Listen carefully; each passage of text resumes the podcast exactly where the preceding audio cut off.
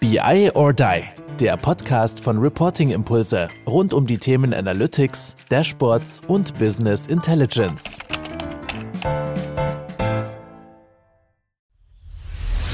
Wir haben irgendwie über 50.000 Abonnenten und wir freuen uns aber echt über jede Anfrage auf LinkedIn, wo uns jemand hinzufügt, dass wir doch noch mal mehr über euch erfahren. Also, haut rein.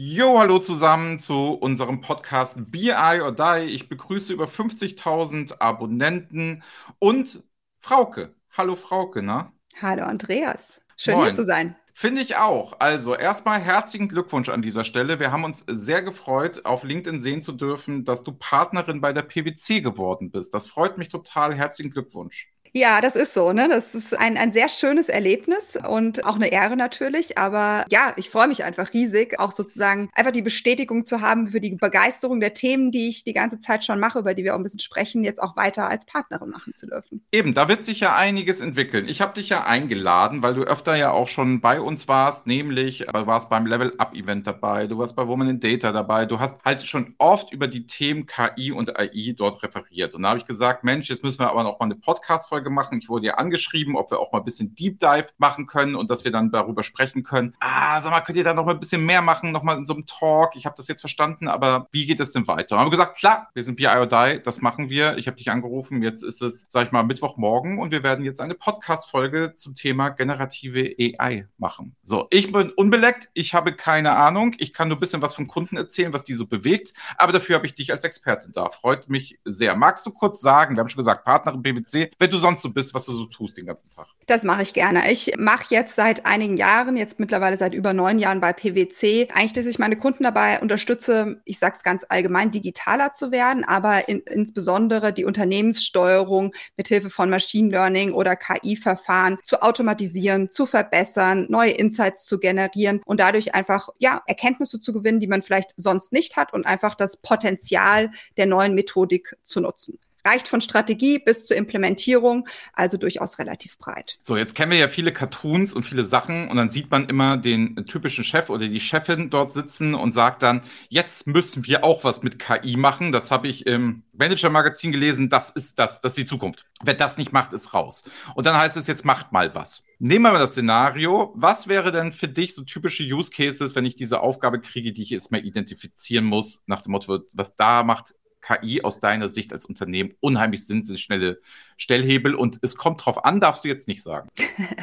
ich bemühe mich und ich finde es sehr nett, dass du so eingeleitet hast, weil es tatsächlich so ist, ne, das ist, dass dieser Satz oder das begleitet mich eigentlich seit Jahren, ne, dieser Einstieg zu sagen, ja, da ist der Data Scientist, gib dir mal die Daten und jetzt mach mal was draus. Und ich glaube, das ist genau der, der, der falsche Ansatzpunkt. Aber ich, ich glaube auch, dass wir das mittlerweile gelernt haben tatsächlich. Ne? Also, dass wir eher von der, von der Fachfrage kommen und wirklich sagen, wo kann uns da KI, wo kann uns Machine Learning helfen? Und das ist genau das Zusammenspiel, glaube ich, was es auch braucht, ne, um diese Stellhebel zu identifizieren. Das heißt, wenn ich jetzt in einer Finanzfunktion bin, beispielsweise, ist es natürlich für mich jetzt relativ leicht zu sagen in dem Sinne, weil ich da schon lange dran arbeite, dass es mit Sicherheit den Forecasting- und Planungsprozess äh, zu vereinfachen gilt, zu verschlanken gilt. Wir wissen das alle seit Jahren. Die Planung ist dann schon veraltet, wenn wir sie gemacht haben. Und ich glaube, da ist ein Potenzial da, das zu tun. Wenn ich jetzt weitergehe, gucke ich Richtung Supply Chain. Ne? Wenn es um Produktionskapazitätsplanung geht, auch da ne, kann ich natürlich sehr, sehr gut einfach Stellhebel identifizieren, um mit Daten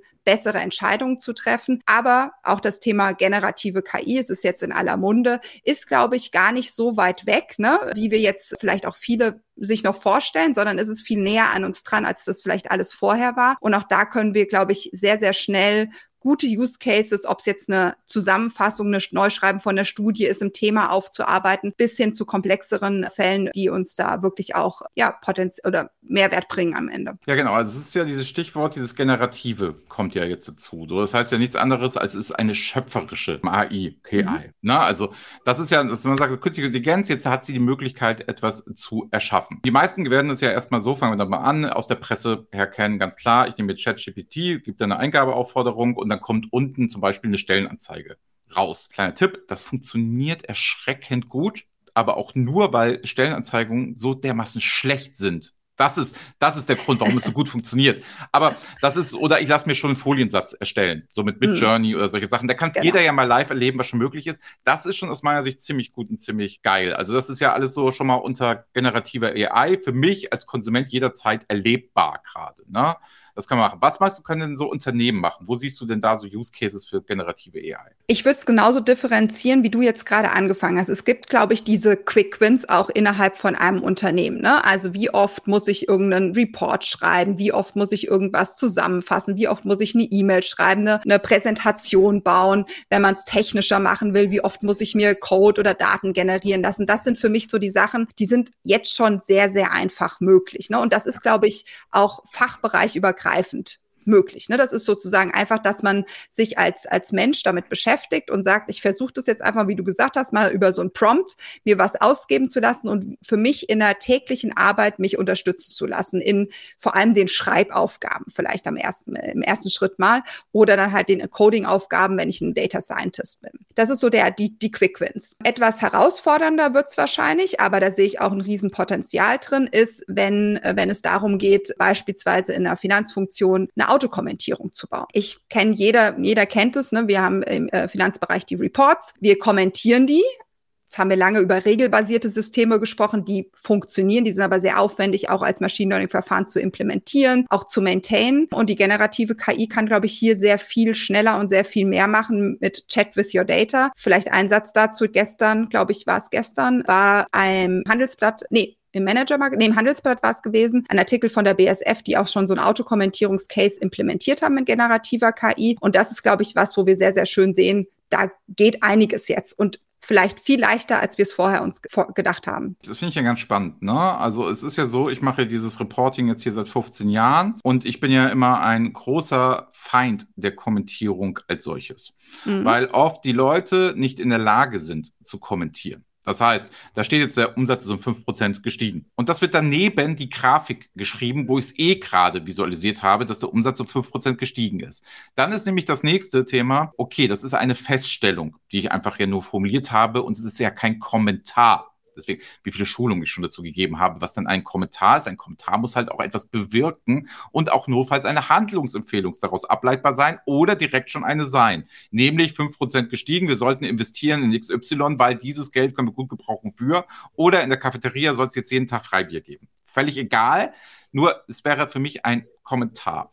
Und jetzt mal die Frage an dich, wie du das einschätzt, wenn ich das so differenziere, diese schlechten Kommentierungen. Ist das dann ähnlich wie mit dem Stellenanzeigenvergleich, den ich gemacht habe? Ist eine generative AI in der Lage, schlechte Kommentierung, schlechte Mitarbeiter zu ersetzen? Oder würdest du schon sagen, vom Reifegrad, boah, da purzeln schon die einen oder anderen richtig guten Insights heraus. Es ist super, dass du die Differenzierung machst, weil ich glaube, da steckt es genau drin. Mhm. Weil diese, diese regelbasierte Kommentierung oder wie man auch immer die erstellt hat, von mir aus auch manuell, ist ja genau eine Beschreibung dessen, was wir eh schon sehen. Bin ich hundertprozentig ja. bei dir. Ne? Und das nachzubilden mit der generativen KI, das haben wir schon gemacht. Ne? Also sozusagen, da musst du über ein vernünftiges Prompt Engineering, haben, haben wir schon ausprobiert. Das, das hast du innerhalb von einem Tag, hast du das repliziert. Überhaupt kein Thema. Wir haben auch gezeigt und gesehen, dass dass das auch tatsächlich stabil ist. Das ist ja auch mal das, die, das, das Thema bei der generativen KI. Ist es valide und reliabel? Also kann ich, mhm. mache ich nicht Quatsch nach dem, wenn ich es das hundertste Mal gemacht habe. Also wir haben das, die Stabilität gezeigt, was extrem wichtig ist. Und jetzt kommt's. Aber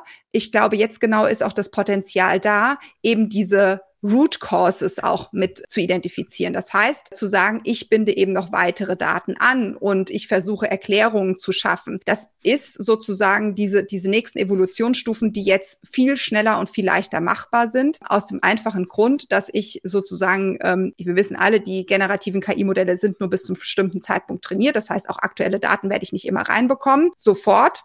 Aber ich kann natürlich andere Daten ranschließen und dann eben dieses Chat with your data machen. Also wirklich, dass ich eher als, als jemand mit meinem Report interagieren kann ne? und nicht einfach sagen kann, ich kriege hier eine, eine Kommentar auf, sondern ich kreiere ein, nicht mehr ein Kommentar, sondern ich kreiere eine, eine Empfehlung, ich kreiere eine Maßnahme, ich kreiere sozusagen eine, ein, ein Mehrwert dann am Ende auch. Genau, also das, ich finde, diese Diskussion, die wir jetzt führen, zeigt nochmal brachial, wie schlecht einiges an Reporting jahrelang gemacht wurde. Weil es ist eigentlich eine Wenn-Dann-Beziehung im ersten Schritt, was die Leute sich wünschen, wenn es heißt, wir wollen eine automatisierte Kommentierung haben. Die wollen eigentlich nichts anderes haben, als da steht es und das was wir nochmal als Text und dann können die Leute es lesen. So. Exakt. Das ist ja das, was erstmal gewollt ist. Kann ja sein, dass es auch für irgendwelche Aufsichtsräte bei Banken, weil das so dokumentiert werden muss. Auch das, wenn man sich das alles mal anguckt, ist alles anders. Aber da könnten wir eine eigene Folge zu machen. Nur trotzdem ist es erstmal eine Anforderung am Markt. Die kann ich ja jetzt nicht leugnen, auch wenn ich sie persönlich nicht gut finde als solches. Aber sie ist halt da. Ne? Und da kann, das kann ich aber auch genauso andersrum spielen. Jetzt nämlich, wenn die Möglichkeiten kommt, gute Leute, die gut kommentieren, Dort ist ja jetzt auch die Möglichkeit Wikiversa gegeben. Das bedeutet, ich kann ja gute Kommentare schreiben und er macht mir meine Daten und Visualisierung daraus durch die Abfrage. Das heißt, das ist ja auch nochmal eine Riesenchance. Also, damit sich das jeder mal vorstellen kann, was ich jetzt ein bisschen kryptisch meine, es gab bei Tableau schon immer diesen Show-Me-Button. Der funktioniert nicht besonders gut.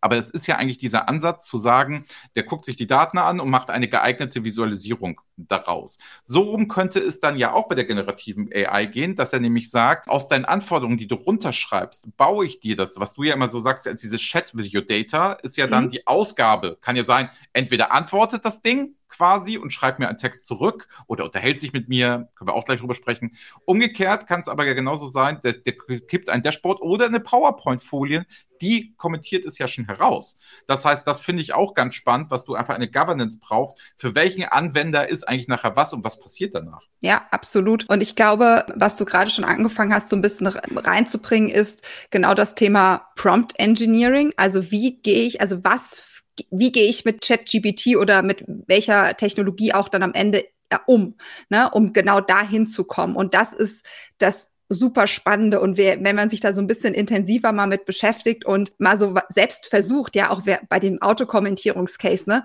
dann fängst du erst an mit so einem ersten Kommentar und sagst so, bitte gib mir mal dazu einen Kommentar aus und sag das und das äh, soll Umsatz enthalten, soll das enthalten, ne? Und dann macht er das und schreibt dabei einen ellenlangen Text und denkst so, jo gut, den kann ich jetzt auch nicht gebrauchen, ne? So, und dann versuchst du immer weiter erstmal das zu replizieren, was du vorher vielleicht hattest, also die klassischen von dir nicht so gemochten Kommentare, bis hin, dass du dahin kommst, kommst, ne, dass du sagst, so eine Art Rezeptur zu haben. Und das habe ich, das fand ich super spannend, sozusagen zu erleben, wie man auch mit ChatGBT an der Stelle umgehen muss. Also so, so ein Kochrezept zu entwickeln.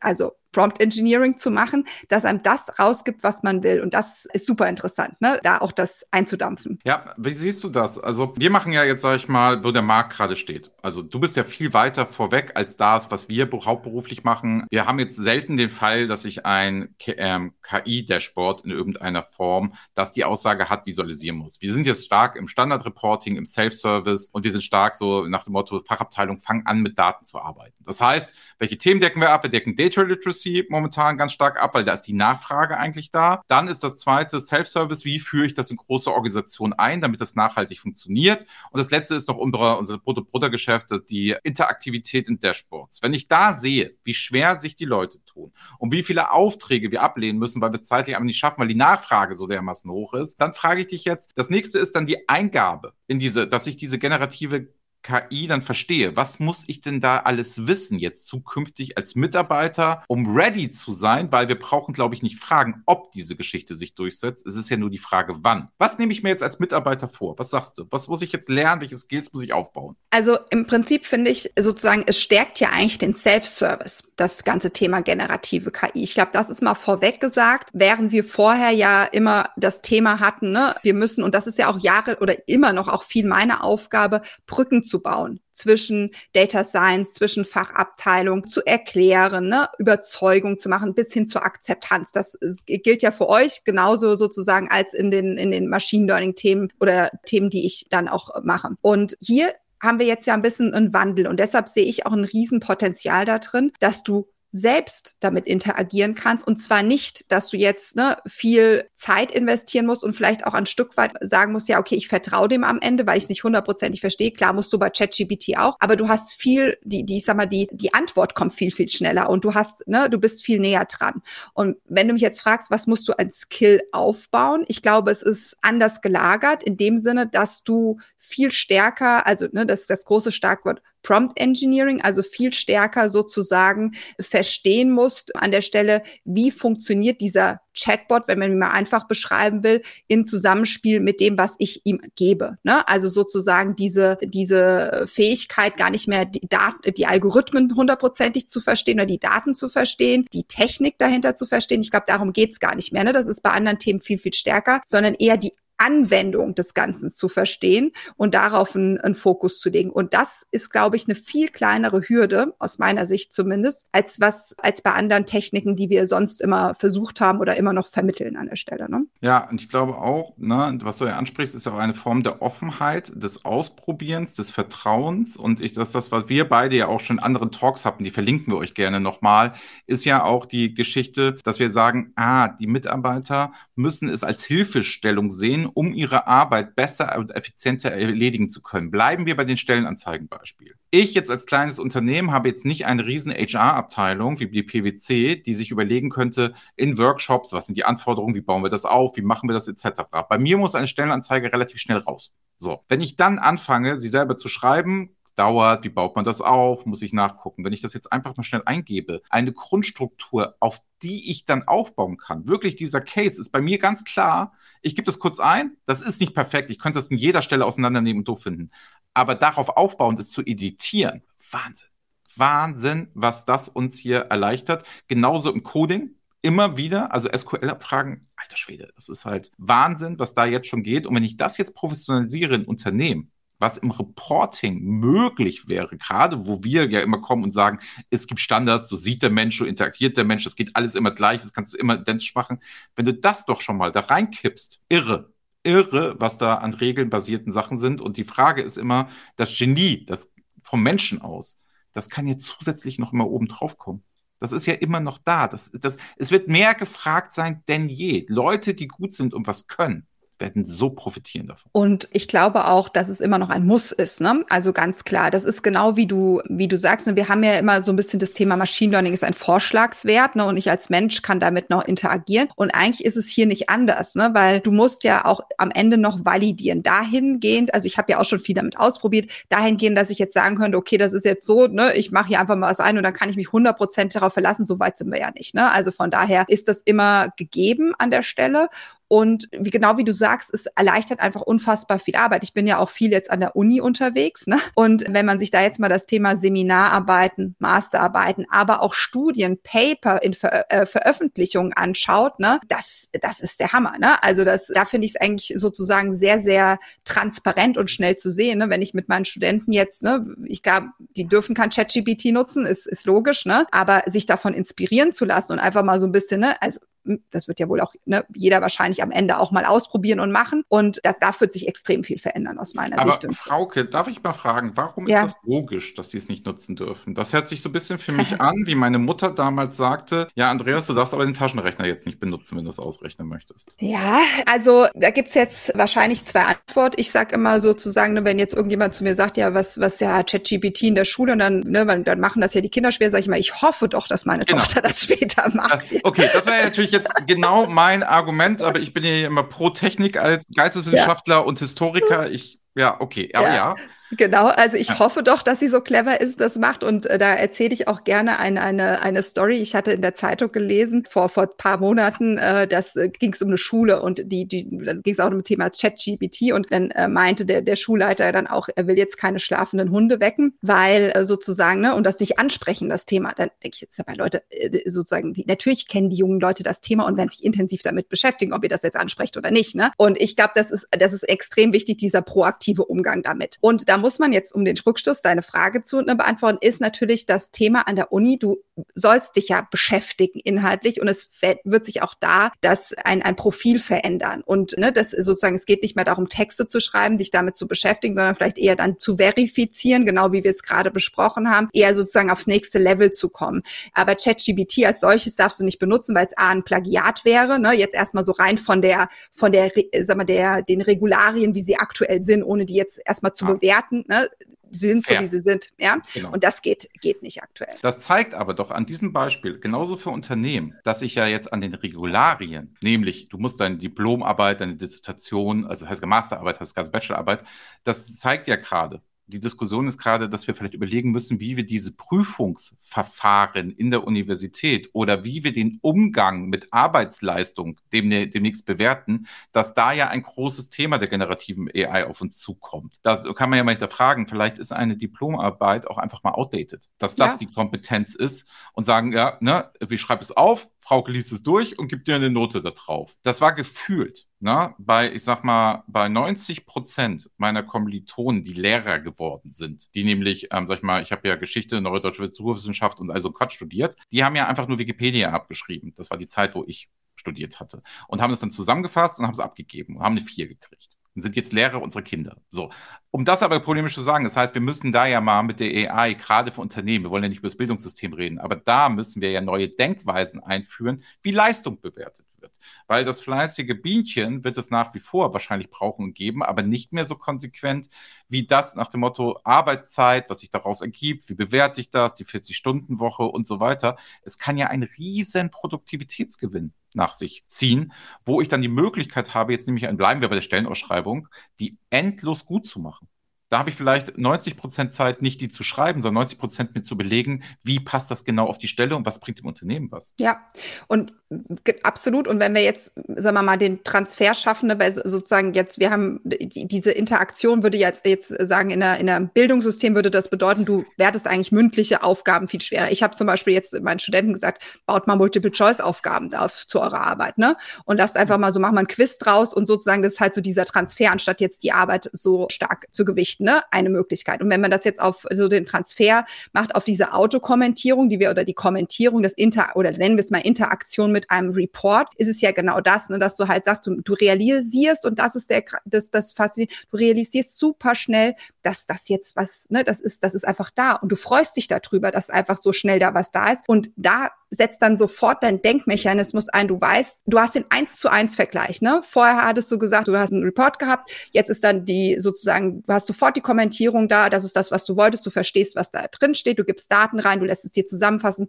Es ist sofort da. Und in dem Moment hast du einfach die Zeit und kannst dich einfach intensiver damit beschäftigen. Und ich glaube, das ist genau das, was auch einsetzen wird, ne, dass du sagst, okay, ich check das super schnell und mache jetzt auch einfach was anderes damit. Ne? Ja. Da habe ich aber noch mal eine Frage an dich, wenn wir über Reifegrade sprechen. Es gibt ja, ja, seit Jahren eine Recommendation Engine. So, also es ist ja jetzt nichts Besonderes. Ich glaube, jeder unserer Zuhörer hat es auch gemerkt, wenn ich bei Zalando oder bei Amazon einkaufe, dass der mir sehr gute Vorschläge macht, was ich weiter einkaufen soll. Wenn du da jetzt dir mal die Unternehmen anguckst, so Recommendation Engine wäre ja eigentlich Riesenpotenziale ne?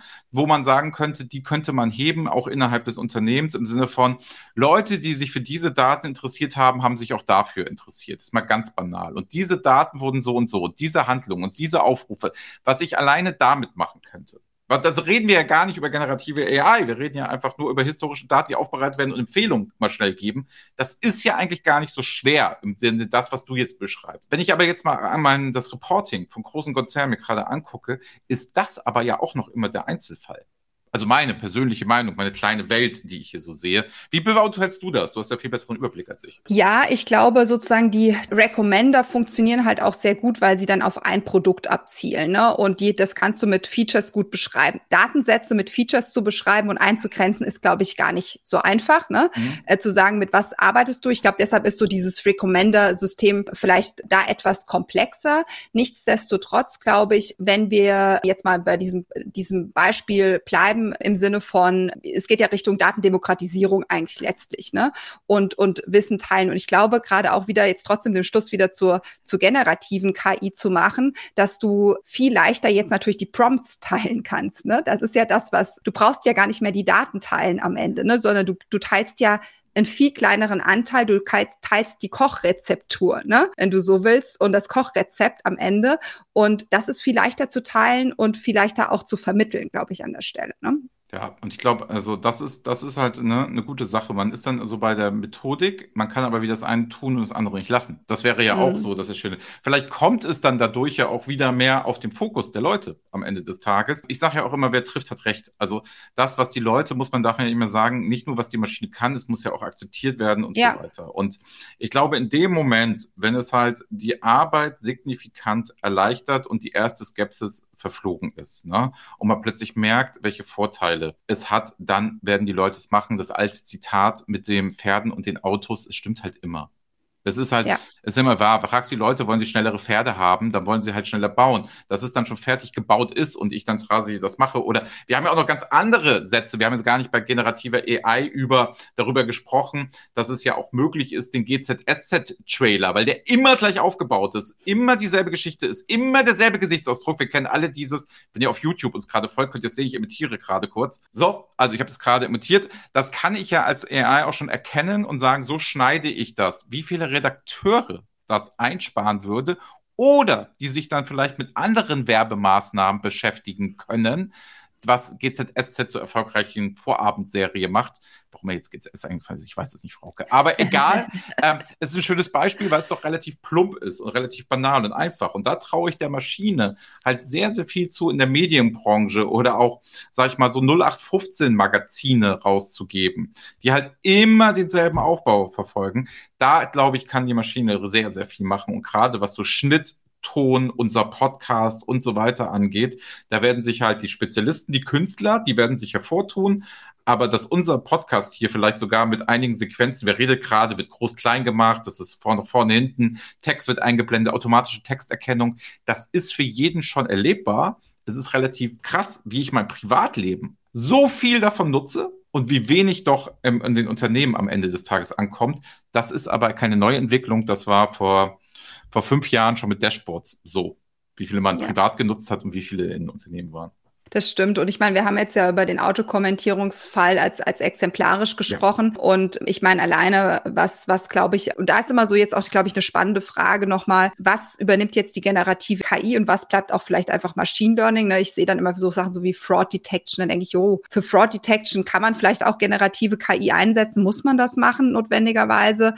Für Wissensdatenbanken absolut. Ja, wenn du dir vorstellst, ne, dass du sagst, du, du steckst all deine Wissen rein und versuchst da dann wieder auch so eine Art Chat with your Data Google-Funktion zu bauen, ne, im Unternehmen Wissen zu teilen, ne, unfassbar, läuft ja auch seit Jahren nicht gut, ne. Das ist, glaube ich, ein, ein massiver Stellhebel bis hin und sozusagen zur Rechnungsprozessierung. Da gibt's auch gute Technologie, gute KI schon, die braucht relativ lang zum Lernen.